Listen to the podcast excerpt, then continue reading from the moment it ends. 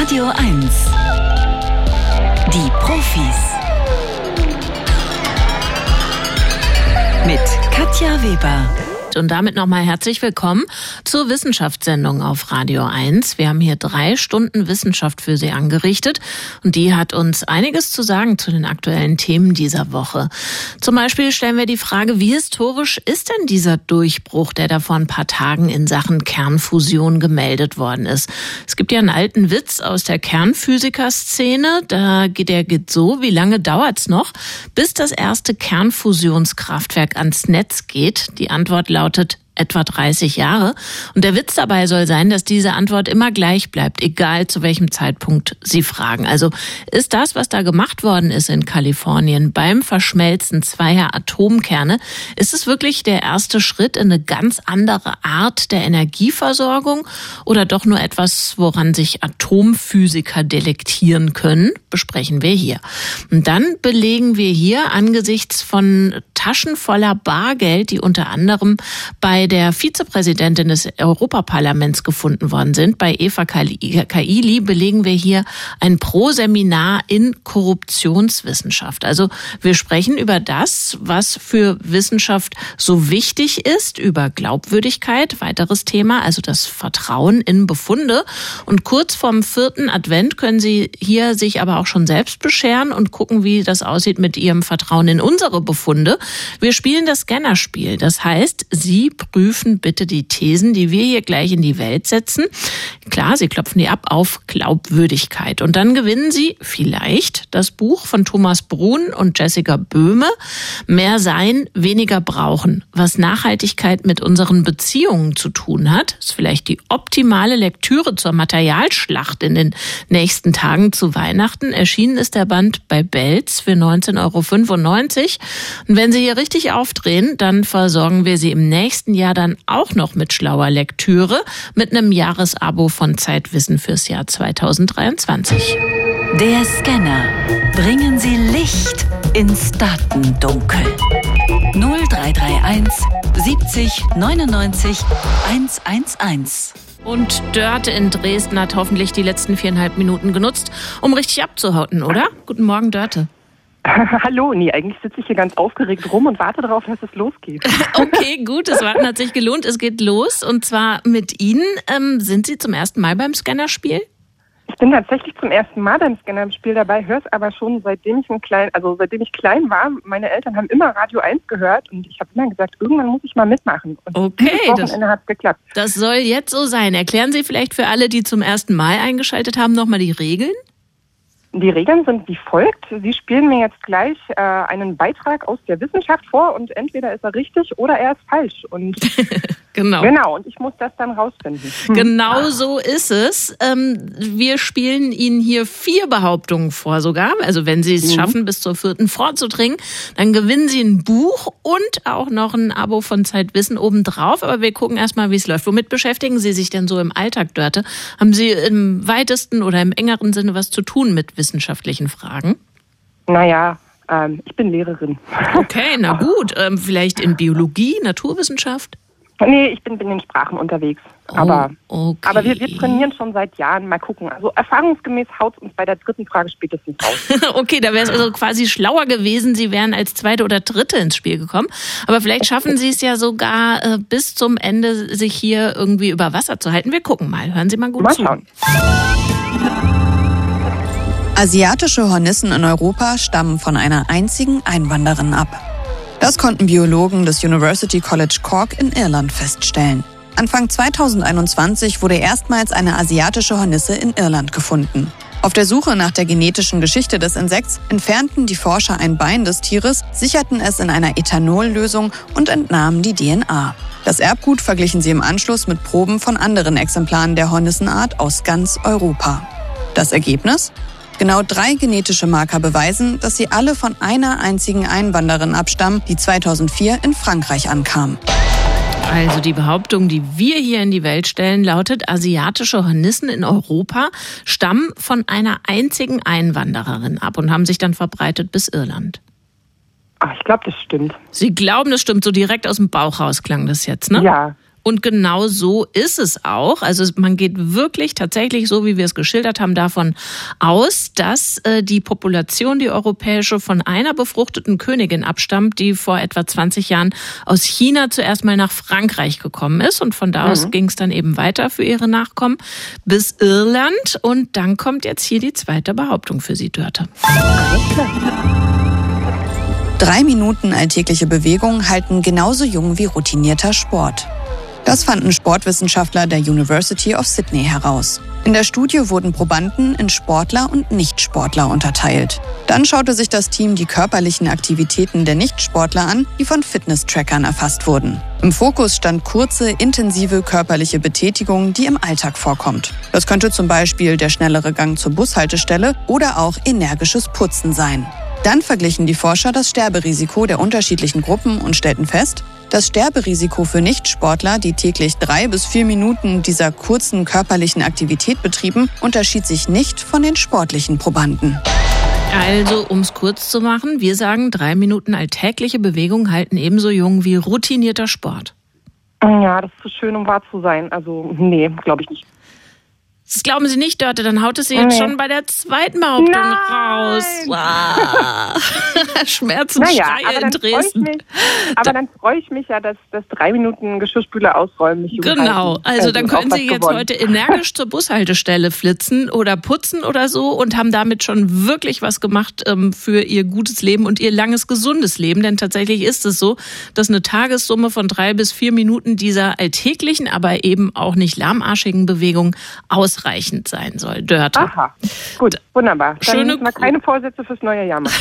genau, sondern einfach dies in den Alltag holen und äh, Ihnen ein schönes Wochenende. Danke für den Anruf.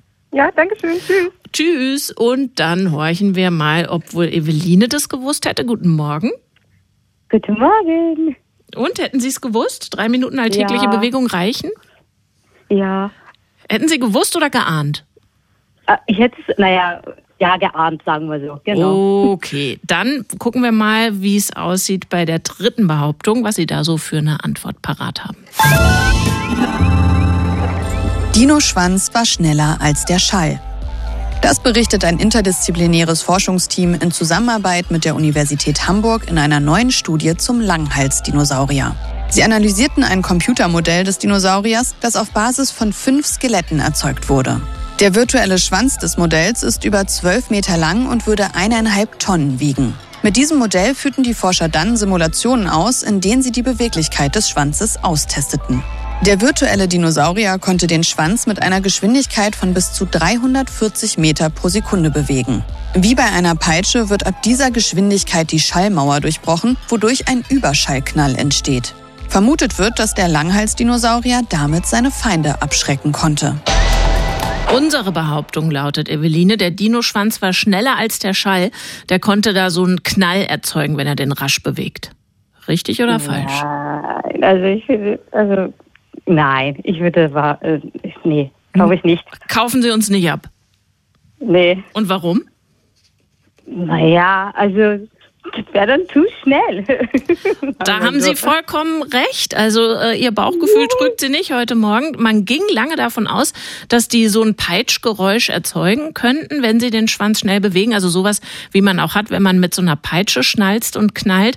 Aber nee, ist nicht so. Bei, also bei dieser Simulation kam raus, lediglich 30 Meter pro Sekunde hätte der Dino da äh, sozusagen sein Körperende hin und her werfen können. Also in dieser Geschwindigkeit.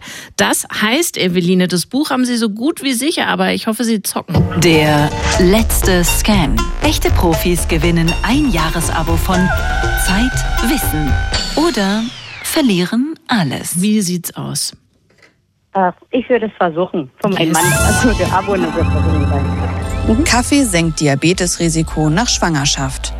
Das fanden Ernährungswissenschaftler der National University of Singapore heraus. 25 Jahre lang beobachteten sie 4500 Studienteilnehmerinnen mit einer Vorgeschichte von Schwangerschaftsdiabetes. Im Allgemeinen ist die Wahrscheinlichkeit, dass Schwangere an Typ-2-Diabetes erkranken, zehnmal höher als im Durchschnitt. Bei der Auswertung der Daten schaute sich das Team den jeweiligen Kaffeekonsum der Probandinnen an und stellte einen positiven Zusammenhang fest. Es galt, je mehr Kaffee, desto besser. Bei einer Tasse Kaffee am Tag verringerte sich das Risiko, an Typ-2-Diabetes zu erkranken, um 10 Prozent. Bei vier bis fünf täglichen Tassen waren es schon 53 Prozent. Kaffee senkt Diabetesrisiko. Hm, richtig oder falsch?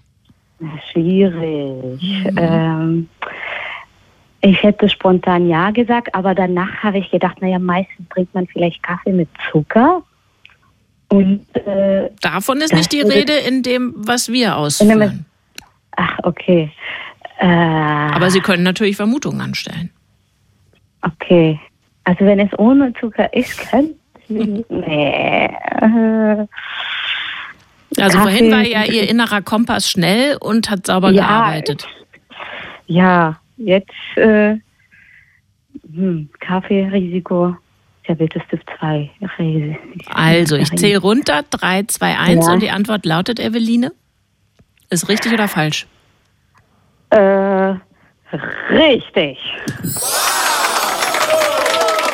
Also, es ist noch nicht ganz klar, woher diese positive Wirkung kommt. Und ich will jetzt auch hier niemanden ermuntern, sich beim Frühstück gleich bis zu fünf Tassen reinzuhelfen. Das ist vielleicht mit Vorsicht zu genießen, aber es gibt diesen von uns beschriebenen Effekt und Sie waren hier die große Abstauberin. Großen Glückwunsch. Oh, toll, danke. Und dann ein schönes viertes Adventswochenende. Danke, ebenso. Tschüss. Tschüss. 140 Millionen Grad. Für mich ist es unvorstellbar, aber es braucht diese Temperatur und die ist höher als die der Sonne. Es braucht diese Temperatur, um zwei Atomkerne zur Fusion anzuregen. In einem kalifornischen Labor, dem Lawrence Livermore National Laboratory, einer Forschungsanstalt des US-Militärs, ist genau das gelungen. Das wird unsere Energieversorgung revolutionieren, sagen die einen. Das wird noch Jahrzehnte dauern, sagen die anderen. Und wir hören jetzt, was Markus Roth sagt. Der ist Professor am Institut für Kernphysik der TU Darmstadt und leitet dort die Arbeitsgruppe Laser- und Plasmaphysik. Schönen guten Morgen, Herr Roth. Schönen guten Morgen. Ist es ein Meilenstein, dieser Fortschritt? Ja, absolut, weil nachdem es ja immer heißt in der Fusion, es dauert 50 Jahre und wird es auch immer dauern, ist es nach inzwischen 60, 70 Jahren der Forschung auf den verschiedensten Wegen jetzt tatsächlich das erste Mal gelungen, nicht nur, äh, nicht nur zwei, sondern eben viele Atome miteinander zu verschmelzen, sondern dabei auch mehr Energie rauszuholen, als man vorher reingesteckt hat. Das ist der neue Punkt dabei. Jetzt muss ich auch dazu sagen, dass Sie in dem besagten Labor in Kalifornien auch schon gearbeitet haben und dass Sie selbst auch leitender Wissenschaftler sind bei einer Ausgründung der TU Darmstadt. Das Unternehmen heißt Focused Energy, ist ein deutsch-amerikanisches und das will genau diese Art der Energieerzeugung weiterentwickeln und wirtschaftlich machen. Bitte erklären Sie doch nochmal, wie diese Atomkerne zur Fusion gebracht werden. Die brauchen ja einen gewaltigen Schubs. Genau, die brauchen einen gewaltigen Schubs. Das liegt daran, dass die Atomkerne beide positiv geladen sind. Das ist, äh, sind zwei Arten des Wasserstoffs, die wir miteinander verschmelzen wollen. Und da die beide positiv geladen ist, so wie zwei Nordpole bei Magneten, stoßen sie sich normalerweise ab. Deswegen muss man die mit einem ordentlichen Schubs, wie Sie sagen, zusammenbringen, damit die ganz nah aneinander kommen. Dann greift eine Naturkraft, die sogenannte starke Kernkraft, und fängt an, diese beiden Atomkerne zu verschmelzen zu einem neuen Element. Das ist dann Helium. Und dabei wird eine große Menge an Energie frei. Mhm. Bislang ist das aber so, dass um diese Verschmelzung zu ermöglichen, enorm viel Energie eingesetzt werden muss. Ich habe ja gerade von diesen 140 Millionen Grad gesprochen. Da kann man sich das, glaube ich, ganz lebhaft vorstellen. Also bislang wird bei diesem Verfahren viel Energie verbraucht, da unterm Strich noch keine gewonnen. Wieso sollte das künftig mal anders sein?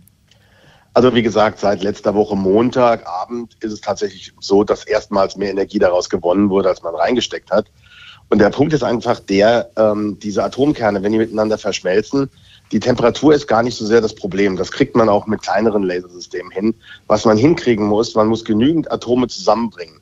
Wenn die so bei einer hohen Temperatur sind, dann wollen die alle auseinanderfliegen. Und ich muss die irgendwie lange genug zusammenhalten, damit genügend Reaktionen da drin stattfinden. Mhm. Jede Reaktion liefert Energie und die Energie heizt dieses Plasma weiter. Und erst wenn diese Selbstheizung des Plasmas wirklich funktioniert, dann wird dabei mehr und mehr Energie frei und ich muss halt dieses, dieses Plasma so lange zusammenhalten, damit die, wie, Buch, wie beim Buchhalter am Schluss die Bilanz stimmt. Und das ist das erste Mal gelungen. Man hat das Plasma lang genug zusammenhalten können, damit mehr Energie rausgekommen ist, wie vorher durch die Laser reingesteckt wurde. Also dann ist das die Sache ja schon marktreif, so wie Sie das schildern. Ja, also marktreif ist das Ganze noch nicht. Das hat mehrere Gründe. Erstens mal das Lasersystem, mit dem das gemacht wurde, ist ein Lasersystem. Sie hat es gesagt, da habe ich sogar noch mit dran rumgebastelt. Das ist äh, inzwischen über 20 Jahre alt. Das stammt noch, ist noch mit Technologie aus den 1980ern gebaut worden. Das Lasersystem ist sehr ineffizient, was die Nutzung des elektrischen Stroms in Laserenergie angeht. Das muss man in die Bilanz mit einrechnen. Und außerdem feuert dieses Lasersystem maximal alle, einmal alle zwei Stunden.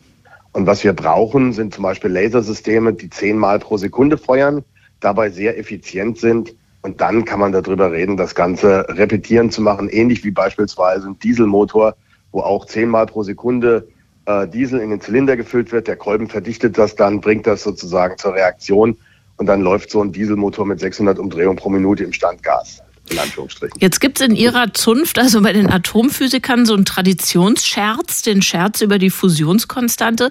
Danach beträgt die Zeit, die es noch braucht, um diese Fusion wirklich zur breiten Energieversorgung einzusetzen. All das, was Sie gerade geschildert haben, danach beträgt diese Zeit, die wir noch abwarten müssen, gleichbleibend 30 Jahre. Sie sind jetzt 57. Werden Sie das noch erleben in Ihrem Forscherleben, dass diese Technik marktreif ist, bezahlbar wird? Also das ist tatsächlich ein sehr interessanter Punkt. Wir kennen diesen Scherz natürlich auch, seitdem wir angefangen haben, uns mit der Materie Wahrscheinlich zu Wahrscheinlich haben Sie ihn erfunden. Ja, also einige von uns mit Sicherheit.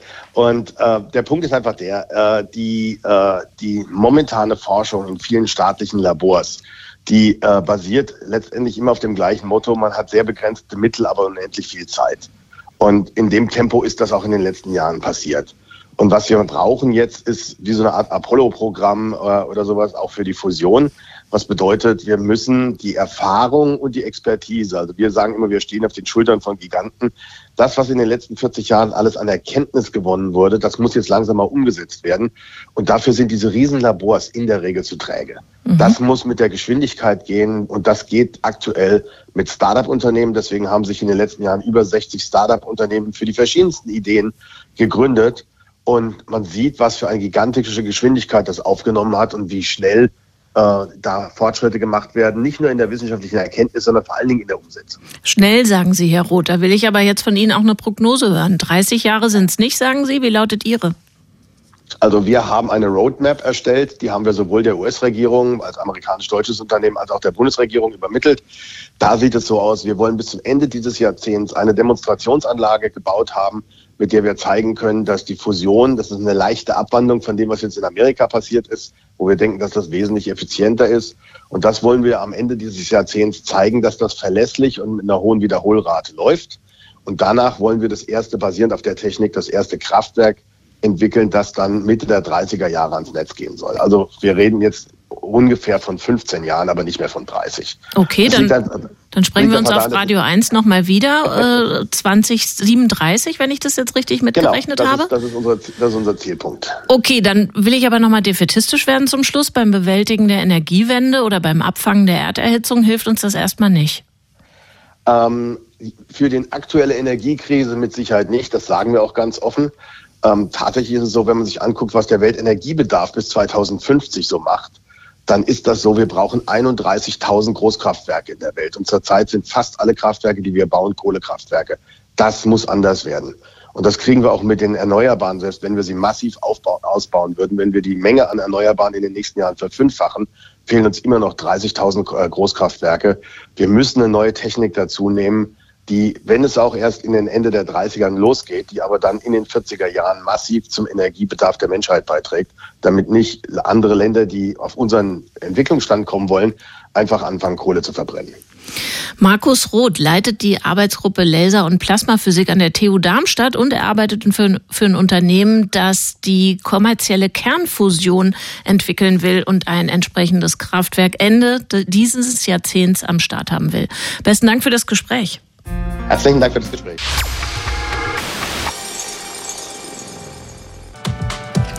...1,5 Mille in Bar, sechs Verdächtige, vier Haftbefehle. Es geht in Brüssel um mutmaßliche Einflussnahme aus Katar auf politische Entscheidungen des EU-Parlaments. Auch in der Brüsseler Wohnung von Eva Kaili wurde Geld gefunden, beträchtliche Summen. Sie ist die Vizepräsidentin des Europäischen Parlaments und sie sagt, nö, das Geld gehört mir nicht. Mein Partner hat das aufgehoben für eine dritte Person. Wir können das mit Sicherheit jetzt hier nicht beurteilen, aber über Korruption zu sprechen scheint angebracht. Und ich mache das jetzt mit Michael Kubizil, der lehrt als Professor Wirtschaftsstrafrecht an der Universität Augsburg und er hat auch schon für UN und EU zum Thema Korruption und Korruptionsbekämpfung gearbeitet. Schönen guten Morgen, Herr Kubizil. Ja, guten Morgen, Frau Weber. Wie gesagt, Sie haben Erfahrungen in dem Feld. Haben Sie die Meldungen aus Brüssel überrascht?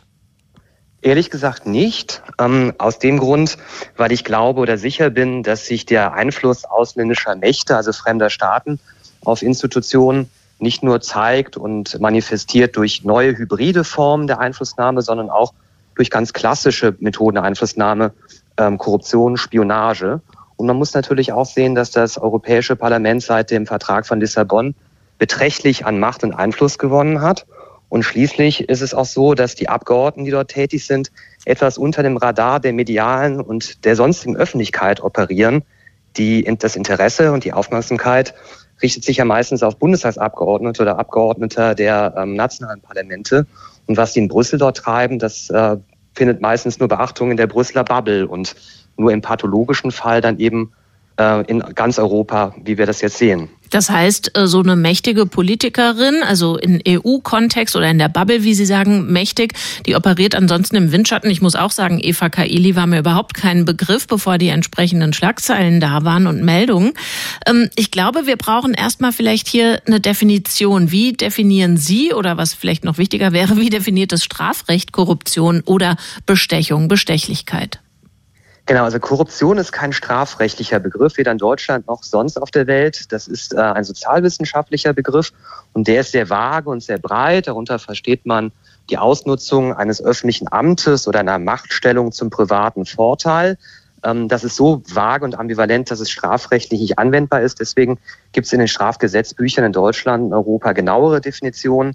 Die reichen von der Vorteilsannahme bis hin zur Bestechlichkeit von Mandatsträgern über das wir hier sprechen. Und da wird grob gesprochen bestraft, wenn man sich einen Vorteil versprechen lässt oder annimmt dafür, dass man auf Weisung des Vorteilsgebers eine näher zu definierende, meistens parlamentarische Handlung vornimmt. Also beispielsweise eine Rede im Parlament hält im Auftrag des Vorteilsgebers oder entsprechend abstimmt. Mhm. Wenn ich nun gut verdiene, und das tue ich ja als Europaparlamentarierin, also ich habe es nachgeguckt, so über den Daumen 9000 Euro brutto im Monat. Dazu kommen noch verschiedene andere Sachen, Reisekostenerstattung, Tagegeld, Sitzungsvergütung und, und, und.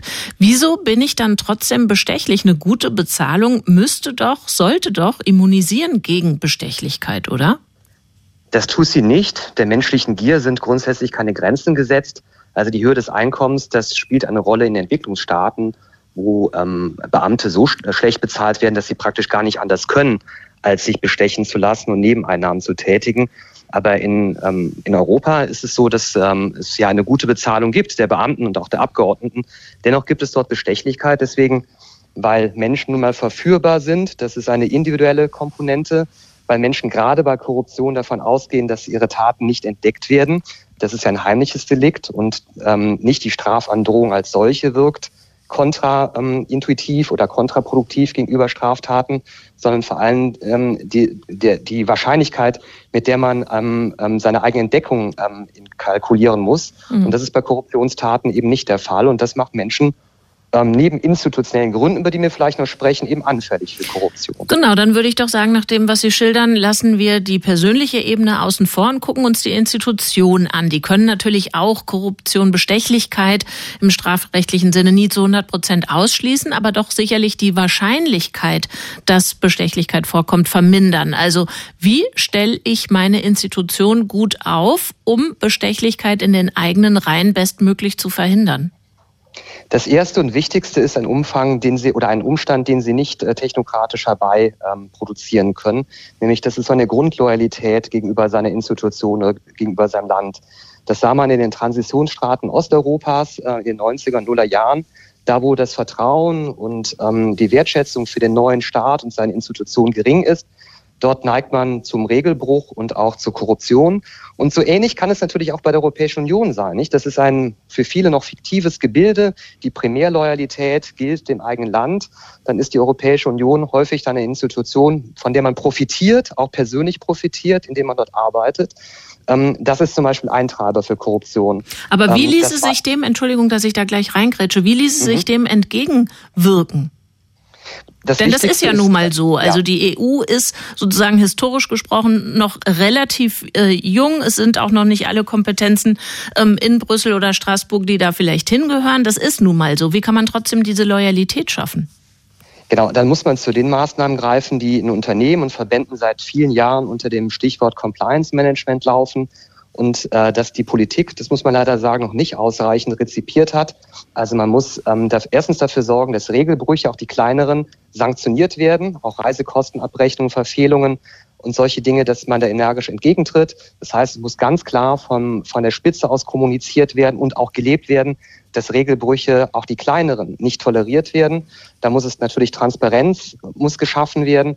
Und insgesamt muss man dafür sorgen, dass Compliance nicht eine Papier-Compliance ist, also mit irgendwelchen Leitfäden und Richtlinien, sondern dass es dort auch eine operative Einheit gibt, die Compliance-Verstößen nachgeht. Und eine Parlamentsverwaltung ist das, was sie ist, nämlich eine Parlamentsverwaltung. Da braucht es spezialisierte Korruptionsbekämpfer, so wie Siemens zum Beispiel viele ehemalige Staatsanwälte eingestellt hat, die dann also auch mit ihrem staatsanwaltschaftlichen Wissen Verdachtsfällen nachgehen können. Und da sehe ich die Parlamente insgesamt eher noch ähm, schlecht aufgestellt, die Politik, Fraktionen und Parteien ohnehin. Tatsächlich muss ich sagen, während Sie sprechen, läuft bei mir die ganze Zeit noch ein anderer Film. Da denke ich an meine eigene Institution, den RBB, aber zurück zum, ähm, äh, zu den europäischen Institutionen und zum Europaparlament. Gucken wir uns noch mal eine, ein Detail an in Sachen Eva Kaili. Da gibt es eine Abstimmung oder es gibt mehrere Abstimmungen, die nicht immer namentlich getätigt werden. Es lässt sich jetzt also nicht mehr überprüfen, retrospektiv, ob sie in diesem bestimmten Punkt, in einer bestimmten Frage Katar freundlich abgestimmt hat. Müsste man jetzt eigentlich wissen, um die Sache Sache besser einordnen zu können. Ist das nicht ein ganz konkreter Punkt, der zu ändern wäre? Also, dass Entscheidungen, Abstimmungen namentlich vollzogen werden und damit nachvollziehbar werden? Ja, das ist ein wichtiger Punkt, weil zum Beispiel der deutsche Straftatbestand der Mandatsträgerbestechlichkeit knüpft nach der Auslegung des Bundesgerichtshofs tatsächlich an eine konkrete parlamentarische Handlung an. Das kann eine Rede sein, aber typischerweise auch die Abstimmung. Wenn man da keinen Konnex nachweisen kann, weil die Abstimmung heimlich ist, dann haben sie natürlich aus Sicht der Staatsanwalt ein großes Beweisproblem. Und deswegen spricht viel dafür, ähm, für ähm, eine öffentliche namentliche Abstimmung, natürlich auch ähm, unter allgemeineren demokratietheoretischen Gesichtspunkten, dass eben die Repräsentant oder dass das, dass der Souverän, ja, also das Wahlvolk nachvollziehen kann, wie seine Repräsentant, Repräsentanten in Person abgestimmt haben. In Deutschland ist es ja weit verbreitet und ähm, da denke ich, äh, könnte das Europäische Parlament auch aus übergeordneten Gründen nachziehen. Sagt Michael Kubizil. Er ist Professor für Wirtschaftsstrafrecht an der Universität Augsburg und hat große Expertise in Sachen Bestechlichkeitsbekämpfung. Besten Dank für die Einblicke heute. Sehr gerne, Frau Weber. Fluchen ist ja auch sowas wie ein Talent, würde ich sagen. Es gibt einen Kollegen hier bei Radio 1, ähm, der kann fluchen, also wirklich wie kein zweiter. Ich habe sehr viel gelernt bei diesem Mann und jetzt können wir noch mehr lernen übers Fluchen bei diesem Manne hier. Er ist Mitglied des Komitees des IG Nobelpreises für kuriose wissenschaftliche Forschungen, Vorsitzender der Deutschen Dracula-Gesellschaft und der bekannteste Kriminalbiologe der Welt. Dr. Marc Benecke, live auf Radio 1, die Profis. Guten Morgen, Marc. Verflucht, äh, liebe Katja, wer, wer ist denn das bei euch im Sender? Ja, das möchte ich, weiß ich nicht, ob es ihm mhm. recht wäre, ähm, möchte ich jetzt nicht on air sagen, aber okay. also mein lieber Scholli, da legst du die Ohren an, der hat eine Menge drauf und ich weiß aber nicht, ob das, was der drauf hat, der Mann, ob das auch international verständlich wäre, denn darum geht's ja bei dir, um so eine Art Lingua Franca des Fluchens. Oh ja, das hast du, aber siehst du, du drückst dich gewählt aus. Genau, die Kolleginnen aus London von der University äh, of London haben rausgekriegt, psychologische Kolleginnen, haben sich gefragt oder beziehungsweise erstmal rausgekriegt, dass es irgendwelche Ähnlichkeiten gibt, die aber irgendwie man nicht in, in Worte und Statistik fassen kann. Zum Beispiel bei Star Wars und bei Star Trek und bei Battlestar Galactica, also drei völlig getrennte Universen, wird als schlimmstes Schimpfwort benutzt entweder Vierfeck oder Grozit oder Frack. Und wenn man sich das so überlegt, haben sie gedacht, dass, da steckt irgendwie noch ein bisschen Fuck dahinter. Also da, da, das scheint möglicherweise eine Ähnlichkeit zu geben. Könnte jetzt aber sein, dass das auf Englisch geschrieben ist, könnte alles Zufall sein. Mhm. 2005 hat dann eine andere Psychologin ein Buch rausgebracht, A Good Look at Bad Language, und hat gesagt, ja, es ist ja auch schon schön. ja, ist auch ein schöner Name. Er hat gesagt, es ist, ähm, es gibt bestimmte äh, Ähnlichkeiten, zum Beispiel ein nasales N, das kommt zum Beispiel oft in allen Sprachen vor, wenn es um Nase geht. Oder wenn man etwas, das kennen Leute aus dem Kunstunterricht vielleicht, die zuhören, wenn man eine weiche Linie hat, dann wird da eher Maluma das Wort zugeordnet, und wenn es eine eckige oder zackige Linie ist, dann wird eher Takete zugeordnet. Der Laut M kommt fast nie vor, wenn es um Haut geht, weltweit. Und unbekannte neue kurze Worte, also auch erfundene Worte, wenn man sagt, was meinen Sie denn, was das ist, die werden dann eher mit kleinen Gegenständen in Verbindung gebracht. Zum Beispiel, wenn man ein I verwendet. Also da mhm. gibt's irgendein weltweites System. Und ähm, jetzt haben die Kollegen und Kolleginnen sich nicht nur die von dir genannten Sprachen angeguckt, also Russisch, Koreanisch, sondern auch noch Ungarisch, Arabisch, Chinesisch, Finnisch, Deutsch, Spanisch, Französisch. Also ein absoluter Wahnsinn. Und haben das nur mit echten Sprechern und Sprecherinnen gemacht. Und die Worte mussten doppelt bestätigt sein, mhm. die Schimpfworte. Und sie durften keine rassistischen Beleidigungen enthalten. Die wurden alle rausgeschmissen. Der Nachteil an der Sache war, man ist dann von 300 Schimpfworten, ist man dann am Ende bei nur noch 105 gelandet. Und äh, diese 105 wurden jetzt nicht nur auf das untersucht, was drin war, nämlich insbesondere plosive heißt das, zum Beispiel P, K und T, also so eine sowas Explosives, wenn man so möchte. Aber es ist auch die Abwesenheit von, ähm, wir würden in Deutschland sagen, vier Buchstaben oder vier Lauten. Das ist, sind ähm, R, L, W und Y. Die sind also scheinbar nicht geeignet, wenn man egal in welcher Sprache fluchen möchte. Und ähm, äh, das funktionierte dann so, dass sie sich gesagt haben, gut, jetzt vielleicht kennen die Leute ja trotzdem Schimpfworte, weil das ist ja das Erste, was man sich gegenseitig beibringt, wenn man in einem anderen Land ist, Schimpfworte lernen oder so. Mhm. Dann haben sie Worte erfunden und haben da diese Technik angewendet, also mehr von den Plosiven da reingemacht, also PKT, oder weniger oder Zischlaute reingemacht, also STV oder sowas, oder sie haben sie eben abgemildert. Und da stellte sich raus, das kannst du jetzt mit Fantasieworten machen, aber auch mit allen in Wirklichkeit abgemilderten Worten. Zum Beispiel statt fucking in den USA sagt man manchmal frigging. Und das, da sieht man jetzt schon genau das, was weltweit funktioniert.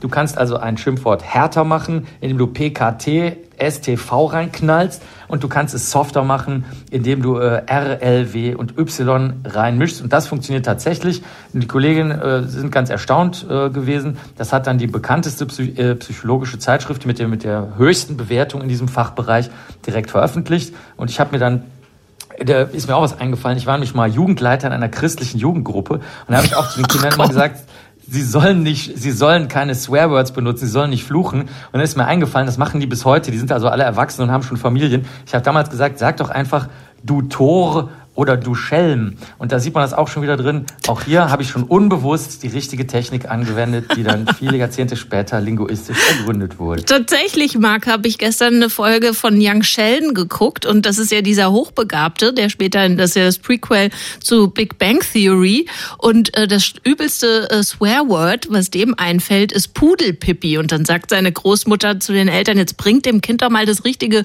Fluchen bei. Ähm, was hast du denn jetzt mitgenommen, dass wir auch noch so eine praktische Anwendbarkeit jetzt haben zum vierten Advent. Was ist dein bestes Schimpfwort, das du gelernt hast im Zusammenhang mit dieser Studie? Das, das beste Schimpfwort, äh, das möchte ich den Hörerinnen und Hörern überlassen. Bitte senden Sie E-Mails an den Sender mit Vorschlägen. aber es gibt zwei, aber es gibt zwei interessante Sachen im, im äh, Buch Per Anhalter durch die Galaxis, was in der Studie auch erwähnt wird.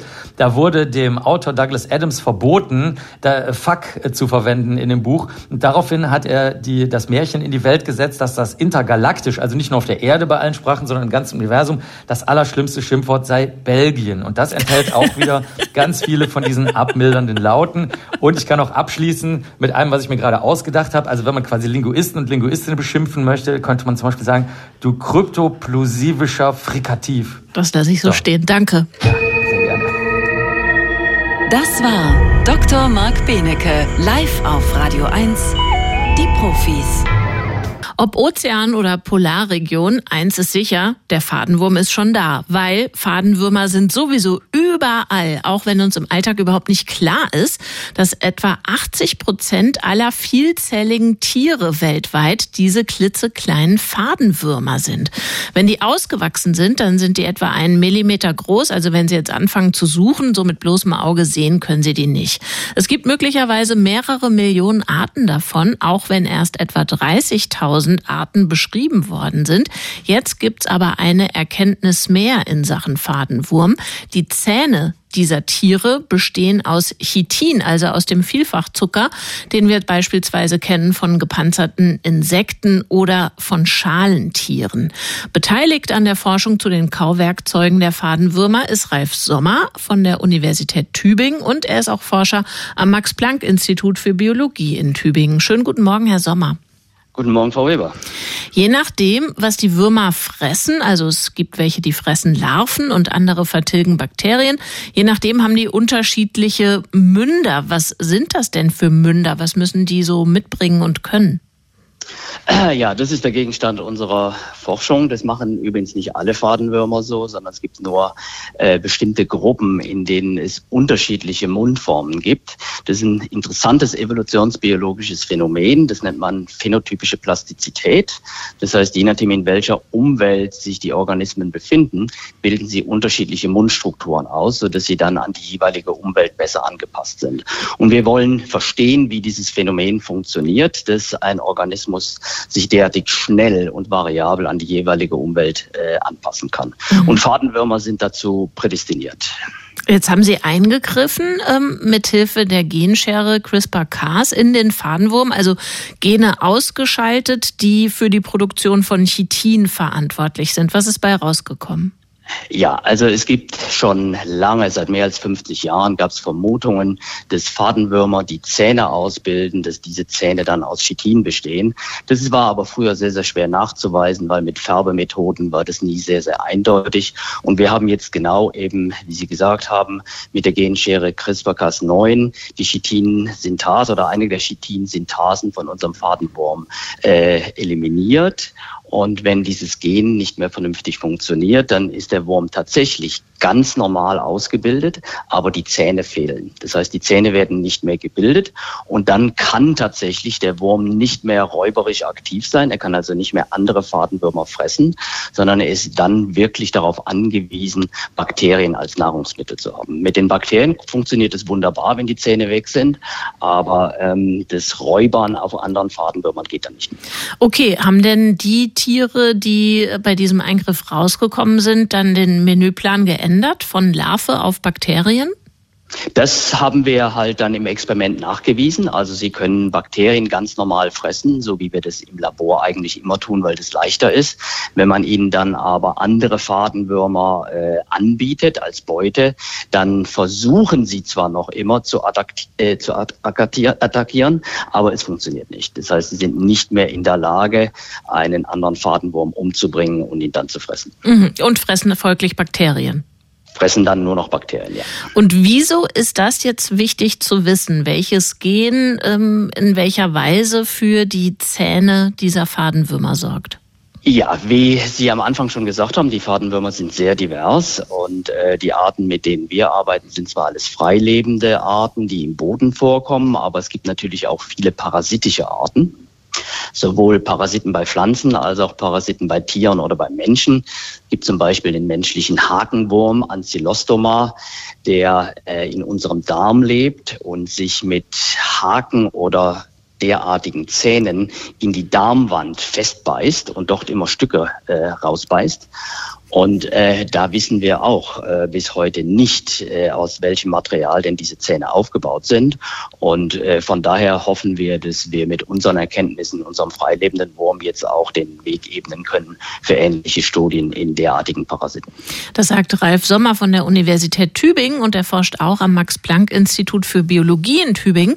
Dort hat man sich beschäftigt mit den Kauwerkzeugen der Fadenwürmer und inwiefern das wichtig oder auch sinnbringend sein kann bei der Behandlung von Wurmbefall beim Menschen, hat er uns hier erklärt. Besten Dank für das Gespräch.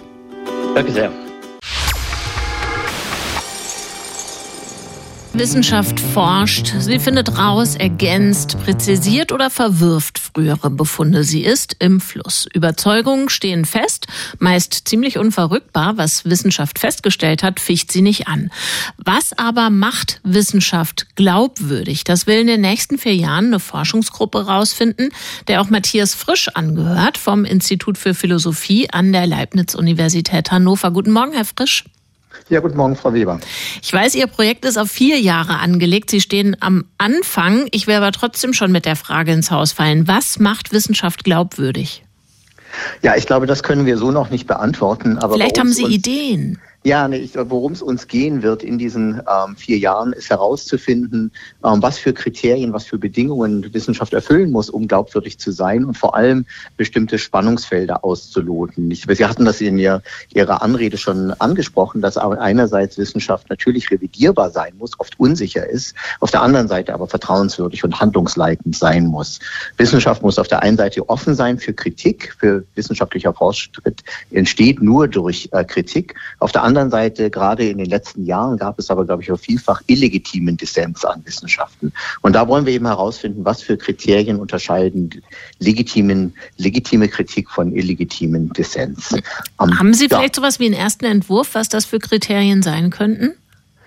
Ja, zum Teil ist, sind, es, äh, sind da Kriterien sicherlich, dass man ähm, offen sein muss für Kritik. Also man kann nicht nur Kritik äußern, sondern muss selber auch wieder offen sein ähm, für Kritik. Es sind natürlich auch irgendwelche formalen Bedingungen, die man erfüllen muss, um an dem Diskurs ähm, teilnehmen zu können. Und natürlich, man muss sich von der Empirie leisten, leiten lassen. Aber ich glaube, eine, eine wichtige Bedingung ist eben, dass diese Kritik von allen Seiten ähm, offen ist für ähm, neue Annahmen. Und das, glaube ich, äh, finden wir bei, die, bei Wissenschaftskritikern in den letzten Jahren häufig nicht. Die sind äh, schnell dabei, Wissenschaft zu kritisieren und wenn man deren eigenen Annahmen dann hinterfragt, ähm, werden die dann dogmatisch. Und das ist also, glaube ich, ein Kriterium. Laut Wissenschaftsbarometer vertrauen 62 Prozent der Menschen in Deutschland auf wissenschaftliche Erkenntnisse, also eine satte Mehrheit, würde ich sagen. Oder finden Sie, hm, ist trotzdem ein eher schlechter Wert? Ja, ich glaube, das müsste man, äh, müsste man im Kontext sehen. Also ich glaube, in, in, Deutschland ist das gar nicht schlecht im Vergleich zum internationalen Kontext. Ähm, es muss man, man muss das, glaube ich, auch kontextspezifisch, äh, ähm, wissenschaftsspezifisch sehen. Also es gibt sicherlich Wissenschaften, in denen es keine Glaubwürdigkeitskrise gibt. Ich würde sagen mal die fundamentale Physik. Da vertrauen wir, dass die Physiker das schon richtig machen. Je näher die Wissenschaften an unseren äh, eigenen Leben sind, umso kritischer wird es, glaube ich. Also das haben wir jetzt gerade in der Pandemie gesehen gehen. Und ich würde sagen, also wir äh, sind konfrontiert mit äh, immer dringlich werdenden planetarischen Krisen, Klimakrise, Verlust an Biodiversität, diese Pandemie. Und da ist vielleicht 62 Prozent noch nicht gut genug. Also da gibt es sicherlich noch Luft nach oben. Ist das denn überhaupt der Job der Wissenschaft, auf ihre eigene Glaubwürdigkeit oder auf die ihrer Erkenntnisse zu achten? Also ob das Publikum diesen Erkenntnissen, die ja dann hoffentlich nach wissenschaftlichen Standards gewonnen worden sind, Glauben schenkt? Wir sprechen ja eben nicht von Glaube und Religion, sondern von wissenschaftlichen Befunden. Ja, es geht also auch nicht um bei Glaubwürdigkeit nicht jetzt um blindes Vertrauen oder um religiösen Glauben, sondern ob man berechtigte Gründe hat, äh, wissenschaftliche Erkenntnisse zu akzeptieren und als handlungsleitend ähm, zu akzeptieren. Und ich glaube, da müssen die, sind die Wissenschaftler selber auch gefragt, ähm, weil wer sonst soll, also Wissenschaftler haben meiner Ansicht nach eine wichtige Aufgabe, wissenschaftliche Erkenntnisse auch in die Öffentlichkeit zu kommunizieren. Also wer soll sonst soll das machen? Das können zum Teil Wissenschaftsjournalisten, aber äh, die Wissenschaftler selber sind ja die Experten, die dann auch die Aufgabe haben, Erkenntnisse so runterzubrechen und so zu kommunizieren, dass äh, Vertrauen entstehen kann. Und ja. Aber das ist ja, würde ich sagen, doch durchaus passiert in den vergangenen Jahren oder ähm, wenn wir auf die Erderhitzung schauen, auch in den vergangenen Jahrzehnten. Also diese Prognosen und Aussagen und Befunde gab es und gibt es und trotzdem gibt es Menschen, die sagen, pff, Erderhitzung ist doch Quatsch, das ist nur Wetter, Erderhitzung gibt's nicht oder mit Blick auf Covid-19 Menschen, die sagen, ein Infekt wie jeder mhm. andere und Impfung totaler Quatsch, voll ungesund. Ähm, also diese Aussagen gibt es völlig unbeirrt von wissenschaftlichen Erkenntnissen. Ist das ein Problem, was auf Seiten der Wissenschaft liegt oder dann nicht doch eher bei den Menschen, die sagen, mag sein, dass es diese Erkenntnisse gibt, sind mir aber wurscht? Ich glaube, dass das vielschichtig ist. Ich glaube, dass Wissenschaftler in den letzten Jahrzehnten sowohl in Klimawissenschaften als auch äh, Virologen viel dazugelernt haben. Also das ist sicherlich auch geschuldet ähm, sozialen Medien und äh, den neuen Möglichkeiten als Laie ähm, wissenschaftliche Erkenntnisse äh, ja, mit denen mit Wissenschaftlern in Diskurs zu treten. Also wir sehen das natürlich in Deutschland ganz äh, prominent Christian Drosten mit seinem Blogpost, aber auch Klimawissenschaftler haben sich immer mehr bemüht, ähm, auch äh, Erkenntnisse in die Öffentlichkeit zu tragen. Und ich glaube, da gab es sicherlich äh, Nachholbedarf. Auf der anderen Seite ist natürlich die Frage auch auf der Öffentlichkeit. Also wie offen bin ich und äh, für wissenschaftliche Erkenntnisse? Und da gibt es sicherlich eine Gruppe, ähm, die vielleicht aus überhaupt nicht wissenschaftlichen Gründen, sondern aus ideologisch-politischen Gründen ähm, schwer oder nicht erreichbar ist. Was macht Wissenschaft glaubwürdig? Was sind Kriterien von Glaubwürdigkeit? Das ist die Forschungsfrage, der eine interdisziplinäre Forschungsgruppe nachgeht. Der gehört auch Matthias Frisch an vom Institut für Philosophie an der Leibniz-Universität Hannover. Haben Sie besten Dank für Ihre Zeit heute Vormittag. Ja, vielen Dank für die Zeit. Radio 1. Marias Haushaltstipps. Schnee und Salzränder auf Lederschuhen entfernt man, indem man sie mit einem in Dosenmilch getränkten Lappen abreibt.